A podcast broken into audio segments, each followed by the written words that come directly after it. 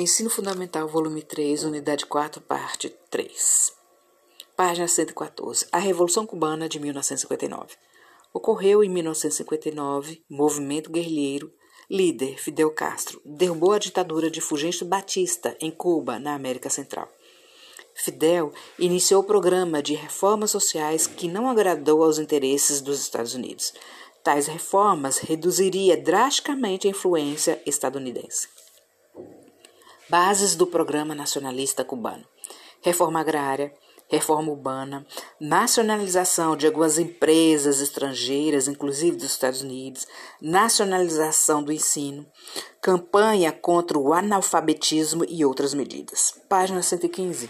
O programa do governo revolucionário era nacionalista. Como o vizinho norte-americano não gostou do programa, resolveram intervir. O governo cubano, se vendo sem apoio e proteção, mais tarde estabelece relações diplomáticas com a União Soviética. Em 1961, o governo estadunidense John Kennedy, à época, pagaram mercenários, soldados, civis ou militares que lutam por dinheiro, com o objetivo de derrubar o governo de Fidel. Estavam num clima de já ganhou, e a empreitada conhecida como a invasão da Baía dos Porcos foi um fracasso. Como os revolucionários venceram o confronto? Confiança do povo cubano, bom desempenho do governo rebelde nos primeiros anos de administração do país, convívio pacífico da população com os guerrilheiros, pois eram tratados como iguais, sem o viés imperialista de subjugação tão característicos dos países dominadores capitalistas. A tentativa fracassada poderia ser a primeira de muitas, e a situação precária da economia cubana aproximou Cuba da União Soviética. Antes dessa aproximação, os Estados Unidos impuseram um embargo econômico à ilha, não enviando produtos aos cubanos e punindo os países que tivessem comércio com a ilha. O embargo durou cerca de 50 anos. Foi aliviada pelo governo de Obama, primeiro presidente negro dos Estados Unidos, e retornou com a subida de Trump ao poder nos Estados Unidos. O sucesso da Revolução Cubana, ilha a 160 quilômetros da costa dos Estados Unidos, repercutiu no continente americano.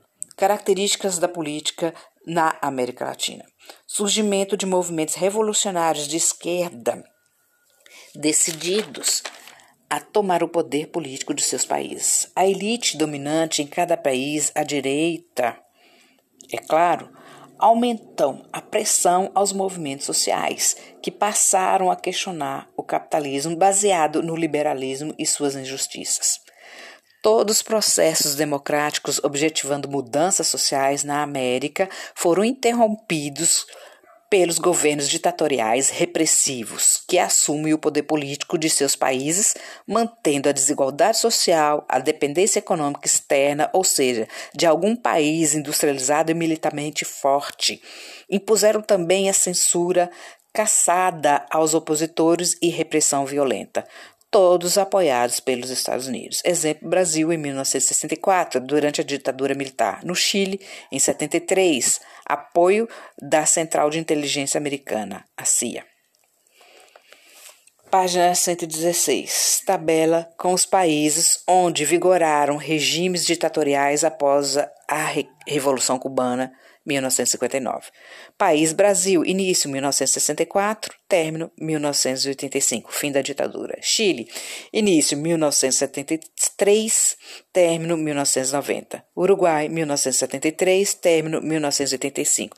Argentina, 1976, término 1983. Você sabia? A primeira medida aplicada, organizada e concretizada na Revolução Cubana foi a campanha nacional para pôr fim ao analfabetismo. Surgiram voluntários de toda Cuba, a maioria da área rural. A campanha foi uma oportunidade para conhecer a realidade do país. 250 mil professores e estudantes, inclusive jovens de 10 a 19 anos, foram voluntários. A taxa de analfabetismo chegava a mais de 20% antes da Revolução de 59. Baixou para menos de 4% em 1961. Tempos depois, Cuba foi declarada livre do analfabetismo em todo seu território. História, volume 3, vídeo Revolução Cubana e Guerra Fria. Assista. Ditadura no Chile de 1973. A ditadura chilena violou mais direitos políticos que toda a América Latina. Salvador Allende, candidato do Partido Comunista, tentou pela quarta vez concorrer à presidência de seu país. Venceu. Seu programa de transformação social propunha uma via chilena ao socialismo. Proposta de Allende: construir de forma lenta, gradual, por via constitucional e democrática, com mudanças pontuais necessárias para superar a desigualdade social e a dependência externa.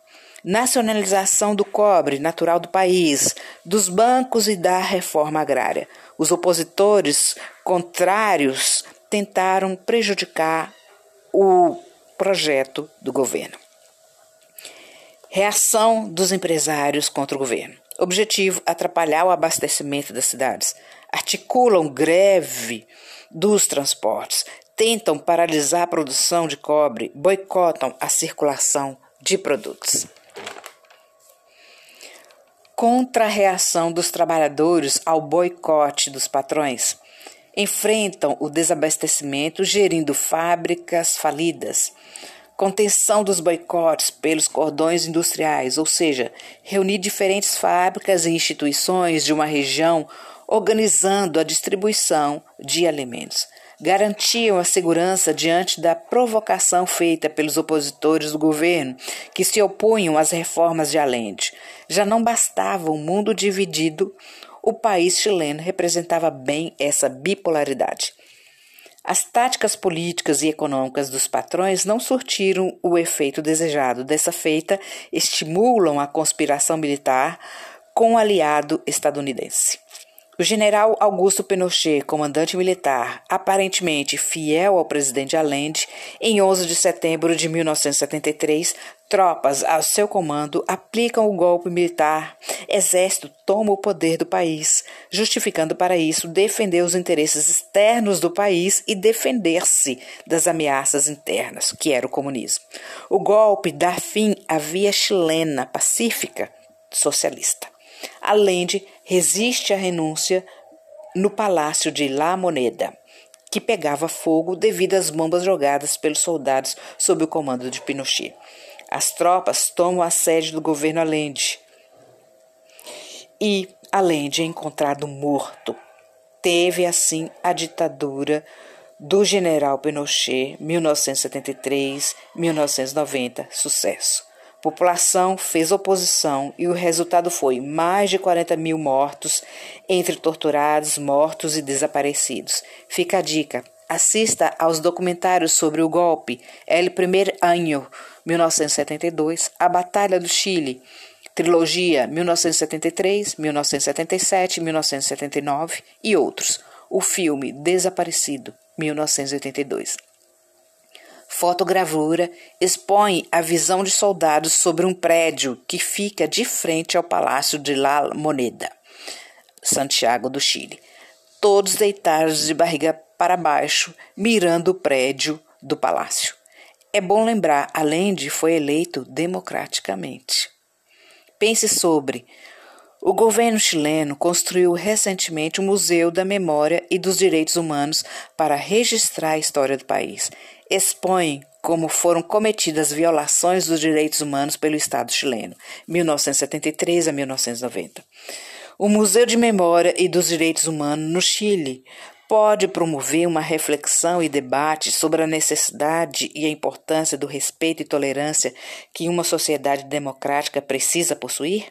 De que forma o museu estimularia isso? Pense. Terminamos com a frase de Jean Paul Sartre, 1905-1980. Não somos aquilo que fizeram de nós, mas o que fazemos com o que fizeram de nós. Bons estudos.